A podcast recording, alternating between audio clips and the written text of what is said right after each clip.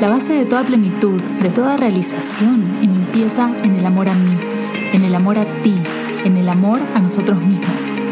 Sabemos que el amor propio es un proyecto que dura toda la vida y que para cada quien es único. En este espacio te compartiré estrategias y herramientas efectivas para acompañarte en este proceso de transformación. Yo soy Victoria Hertel y esto es Amor a mí.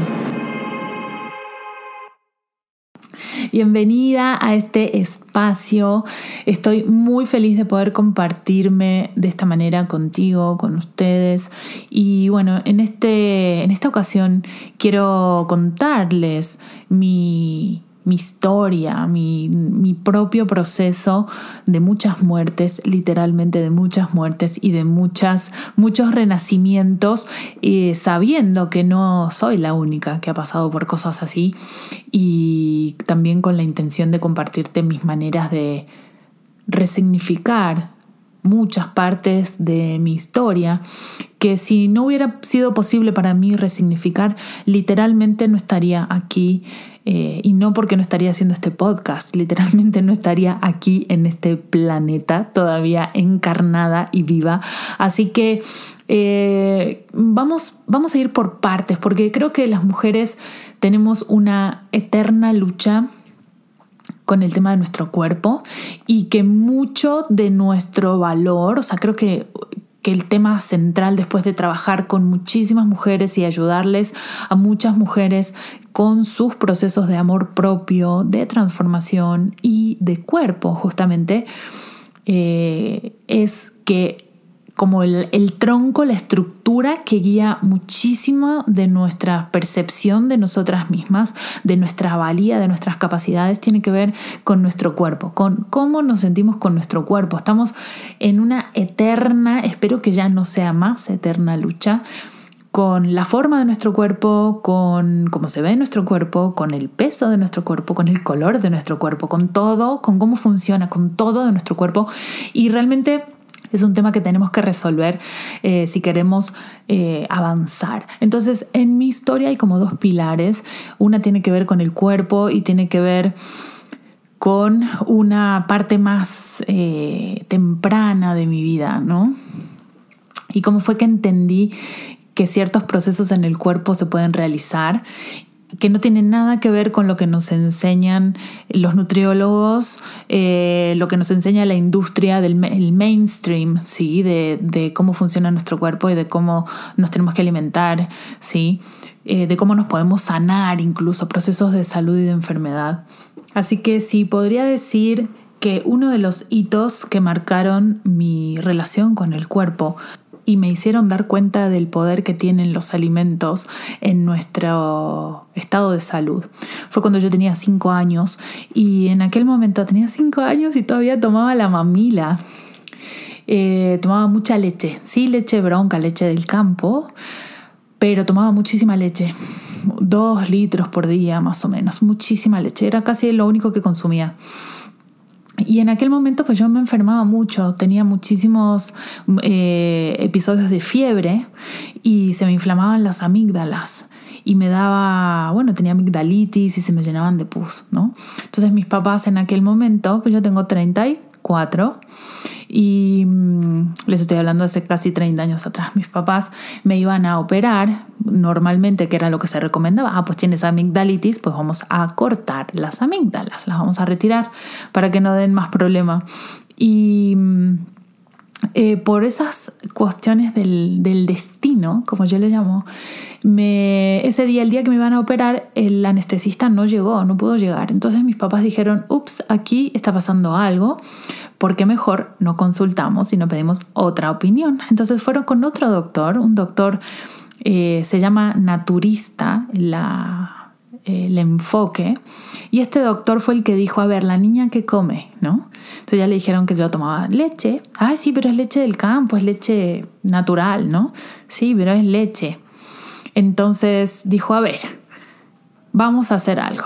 En vez de operarla y en vez de quitarle eh, las amígdalas, que lo único que están haciendo es brindar una información de que el cuerpo, el cuerpo le está pasando algo, o sea, es un síntoma, eh, no podemos cortar eso, sino más bien vamos a resolver la causa. Y entonces me quitaron la leche. me dijeron, esa niña ya no hay que darle más leche. Me dejaron de dar leche y toda mi alimentación cambió. O sea, dejamos de consumir alimentos procesados. Obviamente, pues en aquel momento no había la cantidad de alimentos que ahora, pero nos volcamos a una alimentación mucho más eh, naturista, natural, ¿sí? más orientada al consumo de vegetales y eh, dejando de lado dulces, todas las cuestiones procesadas, ¿sí? panes, etc. Bueno, la conclusión, obviamente cero leche, cero lácteos la conclusión es que me sané. ¿Cómo? Sin tratamiento, sin medicaciones, sin operaciones, sin nada más que el hecho de eh, dejar de consumir un alimento que me estaba haciendo daño. Entonces, eso para mí fue algo que me marcó a mí y toda mi vida. El hecho de decir, wow, nada más dejando de consumir una cosa que era lo que me estaba haciendo daño, mi mi salud, mi estado de salud completo cambió porque yo tengo recuerdo de lo mal, o sea, tenía unas fiebres altísimas, me generaron unas fiebres altísimas y la verdad que me la pasaba mal. Entonces esa fue como una semillita que se me plantó de chiquita sobre el poder que tienen los alimentos realmente de poder nos pueden construir o realmente literal nos pueden destruir. Luego, a los 14 años, tuve la genial idea de empezar eh, como modelo. Pero mi relación con el cuerpo em, ya estaba de alguna manera mm, dañada, entre comillas, porque siempre me gustó comer, siempre me encantó disfrutar de la comida y pues ya en aquel momento, casi 10 años después de aquellos cambios de alimentación en mi casa, pues ya habíamos vuelto a comer cosas normales. Obviamente pues no consumía lácteos como antes, pero sí eh, había vuelto a, consumir eh, un montón de alimentos que de chiquita pues ya no, ¿no? Entonces mi cuerpo además en esa etapa, pues en una etapa de adolescencia, eh, empezaba a cambiar, muchos cambios incluso hormonales, de humor y bueno, sumado a la exigencia y al perfeccionismo y a un montón de situaciones emocionales que hablaremos después, em, yo la sufría mucho. Sufrí mucho porque siempre fui vista, yo siempre tuve un cuerpo... Eh, no era como la, la, típica flaquita, ¿verdad? La modelo flaquita, lánguida. Siempre tuve cuerpo, siempre tuve buen músculo, siempre tuve una estructura ósea interesante. Entonces, Em, realmente eso, sumado a la ignorancia de lo que realmente debía eh, comer para sentirme bien y cómo tenía que manejar incluso la relación que tenía que tener con mi cuerpo, eh, fue generando muchísimos problemas, terminando pues por supuesto en una bulimia.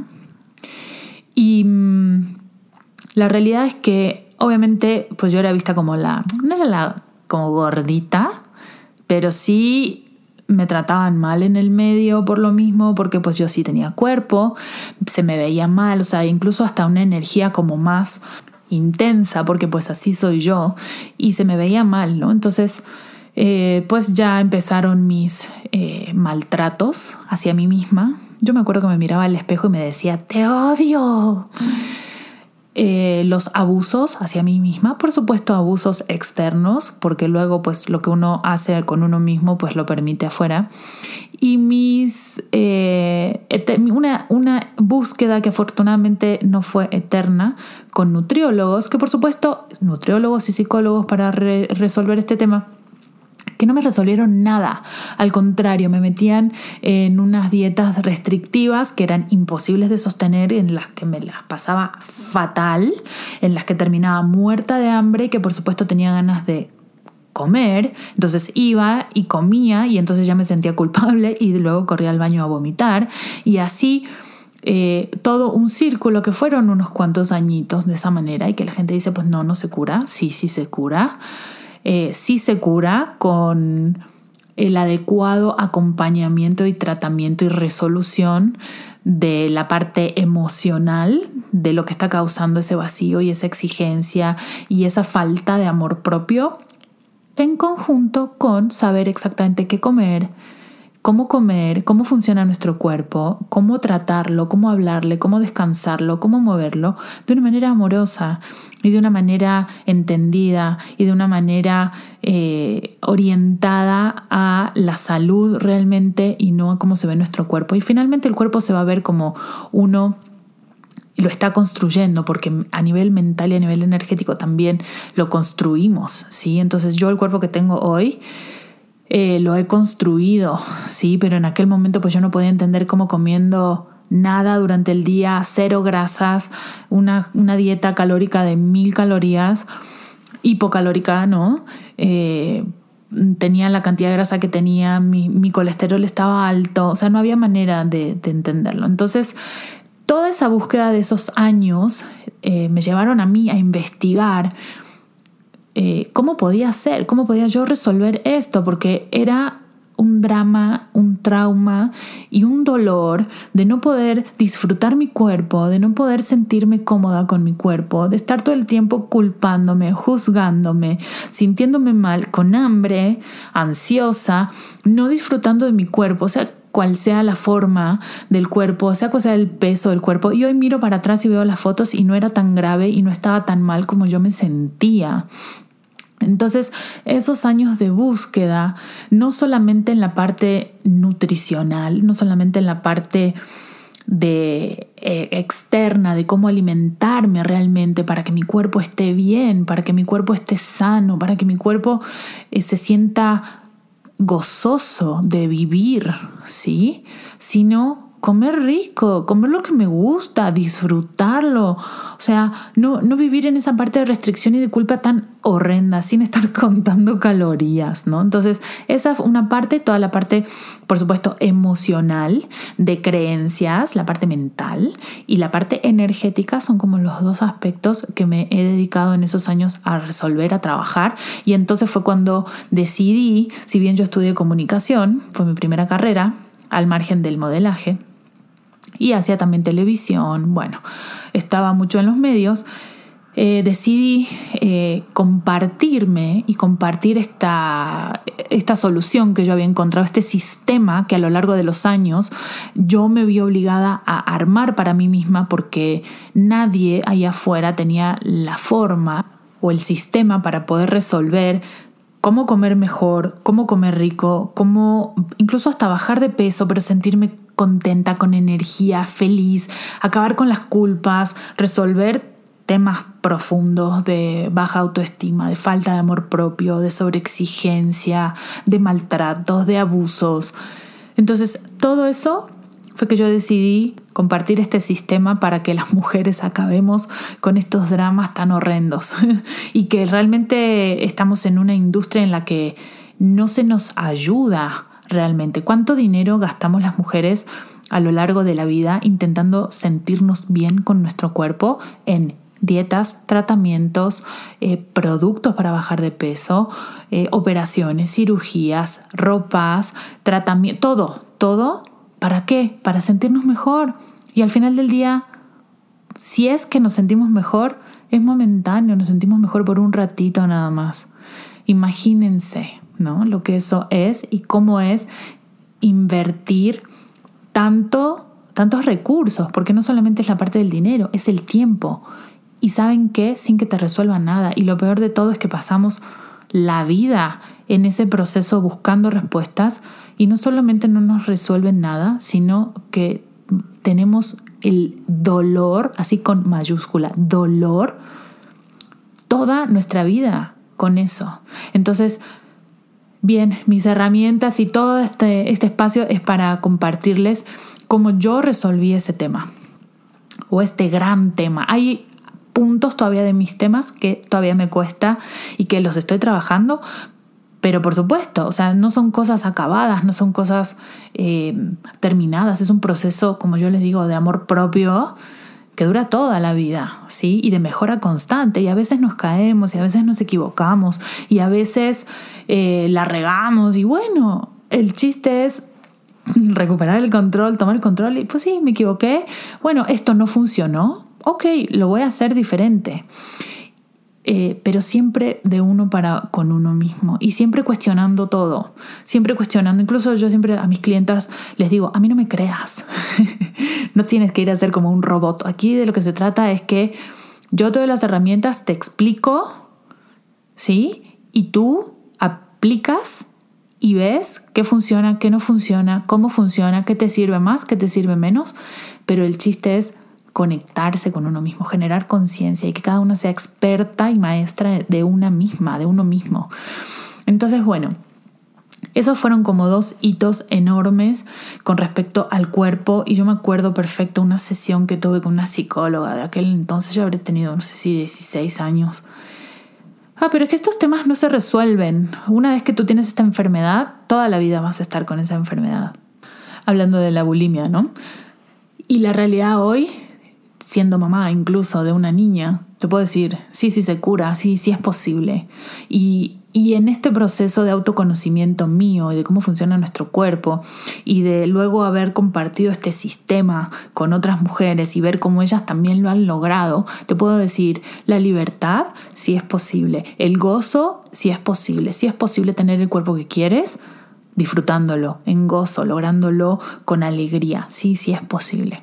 Y por supuesto que es un proceso dinámico en el cual también yo sigo aprendiendo y de ustedes aprendo muchísimo también, por supuesto.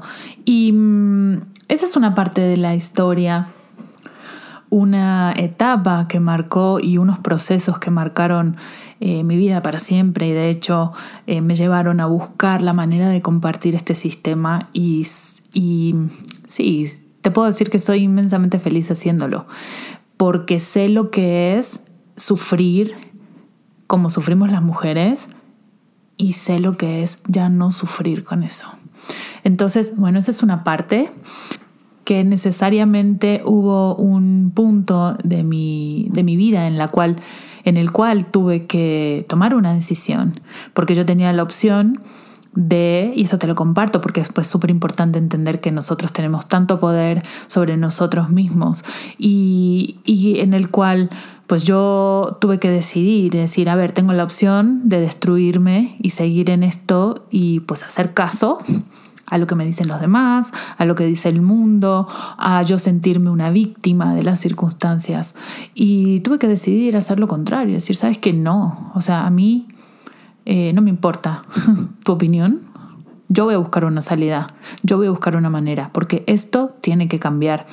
Entonces, en ese punto, el punto de la decisión, que yo creo que de hecho para el amor propio es un punto inmenso, y otro punto de tomar la responsabilidad, decir, ¿sabes qué? Pues no estoy encontrando las herramientas, pues las voy a crear yo, no estoy encontrando un sistema, pues lo voy a crear yo, ¿sí? Pero yo así no me voy a quedar así enferma, triste, eh, maltratada por mí misma, básicamente, ¿no? Y descontenta, infeliz, más bien, pues no, esto cambia. Y cuando uno hace una, toma una decisión así, las respuestas empiezan a llegar, las maneras empiezan a llegar, las puertas empiezan a abrir y uno empieza a buscar la salida, pero para eso hay que poder contarse una historia diferente, porque si yo me hubiera quedado con la historia que me contaba, la historia de víctima, la historia de la gordita, la historia de la que siempre está mal, la historia de la que, ay, pues tu metabolismo es así y ni modo, eh, la historia de, uy, como he recibido comentarios de chica, ¿no? Ay, uy, te comiste todo, mirá, y no sé qué, y sí, me encanta la comida y lo voy a disfrutar y me encanta mi cuerpo y lo voy a disfrutar y voy a comer delicioso y me voy a sentir increíble y nadie me lo puede decir cómo, pues yo voy a ir a encontrar la manera, ¿no? Pero para eso hay que resignificar la historia y contarnos una historia diferente que realmente nos lleve a donde queremos ir y saber a dónde queremos ir y tomar la decisión y tener la fuerza, no solamente la motivación, porque a veces no hay motivación, tenemos que tener la disciplina para hacerlo. Entonces, esa es una parte de la historia y la otra parte de la historia, ya saliéndonos de los procesos tan, digamos, físicos, es un proceso de muerte y transformación, de muchas muertes y muchas, muchos renacimientos, como les dije, que viví en muy poco tiempo. Normalmente cuando tenemos una pérdida grande, ¿sí? como las mujeres las que hemos sido mamás, sabemos que, por ejemplo, la maternidad, cuando nace un hijo, es una crisis. Sí, es una crisis de identidad que nos toma años adaptarnos, reencontrarnos con el hecho de que ya no somos nosotras solas, eh, que tenemos un ser a cargo, por ejemplo, ¿no? O en vez de uno, dos, como me pasó a mí. Sabemos que los nacimientos de los hijos son críticos en la vida de una mujer, en la manera, en la identidad de la vida de una mujer. También sabemos que cuando hay una ruptura de una relación importante como un matrimonio, también es una gran pérdida en la vida de una persona, de cualquier persona, dependiendo de la cantidad de tiempo que duró ese vínculo, eh, es el tiempo que nos toma hacer un duelo, pero es una pérdida, definitivamente una pérdida grande. Sabemos también que cuando un ser querido, un ser amado, el ser más importante de nuestras vidas, después de nosotros mismos, se muere, también nuestra, nuestra alma, nuestro corazón siente un desgarro tan profundo que necesitamos hacer un duelo, que, que es una pérdida de alguna manera muy fuerte también, una crisis muy fuerte. Y ni hablar cuando estamos al borde de la muerte, cuando sufrimos una enfermedad, un accidente que nos pone literalmente cara a cara con, con la muerte. No, no, hay otra, no hay otra manera de escribirlo, de describirlo. Y mm, la recuperación, el proceso de recuperación, cómo, cómo nuestra vida se transforma cuando regresamos a vivir después de un episodio de haber estado tan cerca, toda la vida cambia, toda nuestra vida cambia. Todos esos son episodios que nos llevan a replantearnos tremendamente eh, la manera, o deberían llevarnos a plantear, replantear el enfoque de nuestra vida. Son críticos. Bueno, pues yo tuve esos cuatro eventos en ocho meses, todos juntos. Nació mi segundo hijo, mi matrimonio se acabó, eh, mi madre, el ser más importante de mi vida después de mí misma y de mis hijos, se muere, trasciende. Y a la par, diez días después, me voy casi casi que yo atrás de ella. Imagínense lo que es para un ser humano. En ocho meses, de septiembre a marzo, eso fue lo que viví en esos meses de septiembre a marzo, septiembre de 2018 a marzo del 2019. Así que imagínense a qué nivel en algún punto de mi ser tuve que tomar la decisión de regresar, de estar aquí encarnada. y sé que no soy la única que ha pasado por situaciones así, entonces se las comparto para que sepan también que esas cosas nos pueden pasar, nos pasan a todas y a veces nos viene todo junto. Y tantas veces me he preguntado yo por qué me tocó pasar por cosas así, tan, tan fuertes, tan seguidas incluso, pero sé que si no hubiera sido por esos eventos que he pasado y que he tenido que resignificar, por supuesto, porque si no, no podría estar aquí hoy, eh, me han conectado realmente con mi gran propósito, que es servir, servirles y comunicarles eh, de alguna manera, ser la voz. Entonces, para no extenderme mucho, te cuento rápidamente un poco los hechos. Mi hijo nace en. Mi segundo hijo, de hecho, nace en septiembre. Y mm, obviamente, pues había cosas que eh, en un matrimonio eh, conflictivo, la verdad, siempre tuvimos una relación muy conflictiva.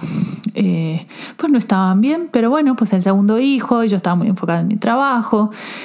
Y bueno, en fin, nace mi hijo en septiembre y llega diciembre y mm, una semana antes de Navidad, el papá de mis niños me mira y me dice, me cagas, y sale y se va. Literal, salió y se fue y me dejó con los niños, el bebé de tres meses, saben, las que son mamás saben lo que es tener un recién nacido y el posparto. Y pues mi otra hija tenía en ese momento cuatro años. Y pues yo soy extranjera, vivo en México y pues él era mi familia aquí. Y pues lo que es estar sola con tus dos hijos y la niña llorando y dónde está mi papá y por qué se fue. Y pues literal una bomba me explotó en las manos, ¿no? Una bomba que yo había eh, estado años tratando de, de, sofocar o incluso de explotar yo misma y, no había podido lograr terminar. Y bueno, esa fue la situación, ni más está, de más está decir eh, lo que fue esa Navidad para, para mí, ¿no? Para nosotros. Yo estaba en un estado de suspensión, sin, en shock completamente, sin entrar en detalles ahora de las culpas y de quién hizo mal y quién hizo bien. Eso ya lo hablaremos en otro momento sobre las relaciones y los límites y los conflictos, ¿no? Pero bueno, esos fueron los hechos y después de tres meses de idas y venidas, y esta era mi segunda separación, la segunda vez que me separaba, eh, decidí divorciarme, pues ya con abogados y, y todo. Y pues mi mamá iba a venir de Argentina, por si no se dieron cuenta, soy argentina, este, aquí a México a apoyarme. Así que en marzo decidí iniciar los trámites y esa misma semana que yo ya tenía todo listo para iniciar los trámites de divorcio, eh, mi mamá iba, iba, a venir a iba a venir a visitarme, a ayudarme aquí con mis niños y con todo el proceso, previamente visitando a mi hermano que vive en Madrid. Entonces, pues a punto de dar ese gran paso y esperando a la persona más importante de mi vida, como ya les dije, después de, mí y de mis hijos, porque pues la relación con mi mamá fue una relación siempre muy diferente a lo que tenemos normalmente las madres y las hijas. Ha sido una relación increíble ya, ya lo hablaremos eso aparte también. Em, el día que ella iba a viajar, la terminan internando. Queda inconsciente, eso fue el sábado. Domingo hace paro, queda vegetativa. Y pues en lo que yo llego a Argentina, pues con mi bebé de seis meses en aquel momento, mi hija más grande se quedó aquí en México con su papá Llegué a despedirla nada más. Y bueno, pues el día que llegué trasciende, trascendió. Imagínense en mi interior lo rota que estaba, ¿no? Las cosas más importantes de mi vida se habían acabado. Y pues el apoyo que yo tenía incondicional de, para mí, la única persona en este planeta que me amaba de manera incondicional se, se había ido, físicamente ya no estaba. Entonces imagínense el nivel de, de fractura que sentía mi corazón en ese momento. Y tan así que yo en esos 10 días, eh, desde que llegué, que mi mamá trascendió y todos los trámites, pues ya saben, ¿no? Este, al día que me iba a regresar aquí a México con mi bebé, en esos 10 días no derramé una sola lágrima, no lloré porque no podía permitirme caer.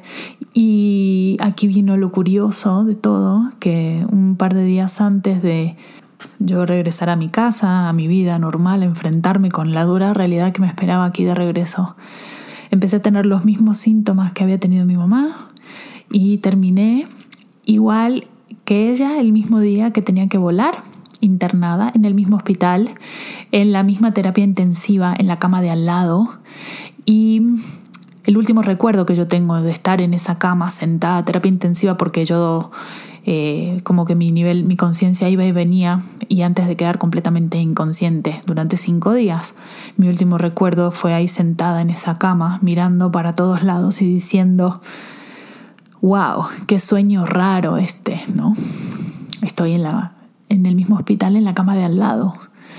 Y ese fue, esos fueron mis últimos recuerdos antes de volver a, a despertar, estar consciente cinco días después y de haber vivido un cuadro igual al que tuvo ella, nada más que ella a sus 70 años se fue en el segundo día y yo estuve cinco días inconsciente y regresé. En algún punto decidí tomar la decisión de regresar a, esta vida y hacerme cargo de lo que me tenía que hacer cargo, de tomar las riendas, de asumir lo que tenía que asumir. Y bueno, desperté cinco días después sin un diagnóstico, me dieron tratamiento para cinco cosas diferentes que no eran entonces, definitivamente, eh, bueno, en total estuve como dos semanas en el hospital, salí literal con los médicos diciéndome, cuando se vas, ¿qué fue lo que tenías? Nos avisas, por favor. Eh, esto fue en abril, que me dieron una alta relativa habiendo adelgazado 8 kilos, literal, recuerdo, o por supuesto no podía, no podía hablar bien, no, no me podía mover muy bien. Entonces era una situación muy precaria, ¿no? Porque pues sin saber qué era lo que tenía, los cinco tratamientos a las cinco hipótesis que me habían dado, pues sí, pero no. Eh, con un físico muy maltratado, con una vida exterior muy difícil de enfrentar, pero pues yo me acuerdo que ese día que salí del hospital, em, caminando pasito a pasito por el mismo, la misma puerta, por la que había entrado el día que, que, entré a ese lugar a despedir de alguna manera a, a mi madre. Y yo salía por esa puerta caminando viva y quise subir el escalón, un escalón que había ahí y no pude, con lo fuerte que soy yo físicamente, no pude subir el escalón.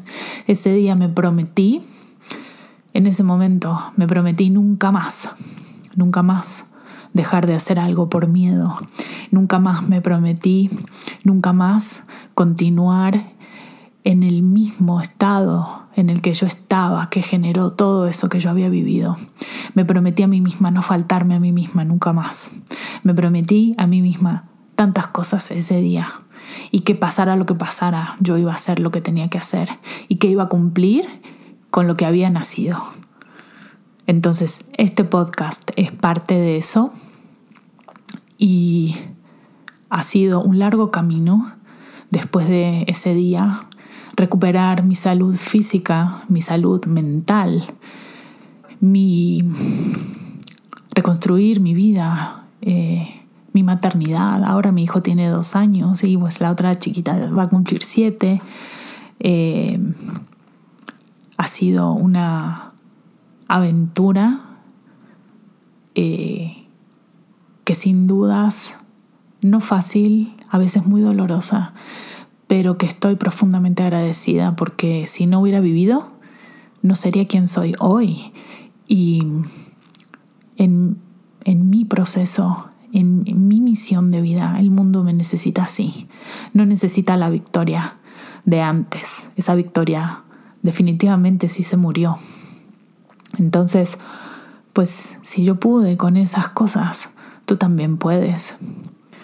Y no me refiero nada más a sobrevivir, sino resignificar todo, tu vida, tu existencia, tu misión, la manera en que nos transformamos, el por qué nos transformamos, el cómo nos transformamos y cómo llegamos de ahí a ser la mejor versión de nosotras mismas sin clichés, fuera de los clichés, fuera de lo que se dice, de lo que se espera, de lo que pensábamos incluso que era posible para nosotras. Y desde ese lugar de expansión, de crecimiento, de plenitud, de gozo, de aprendizaje, compartirnos y crearnos de una manera que no conocíamos, que no sabíamos que era posible que nuestro futuro no tiene por qué ser una proyección de nuestro pasado y que hoy podemos hacer las cosas diferentes, podemos elegir algo diferente y que podemos crear algo diferente.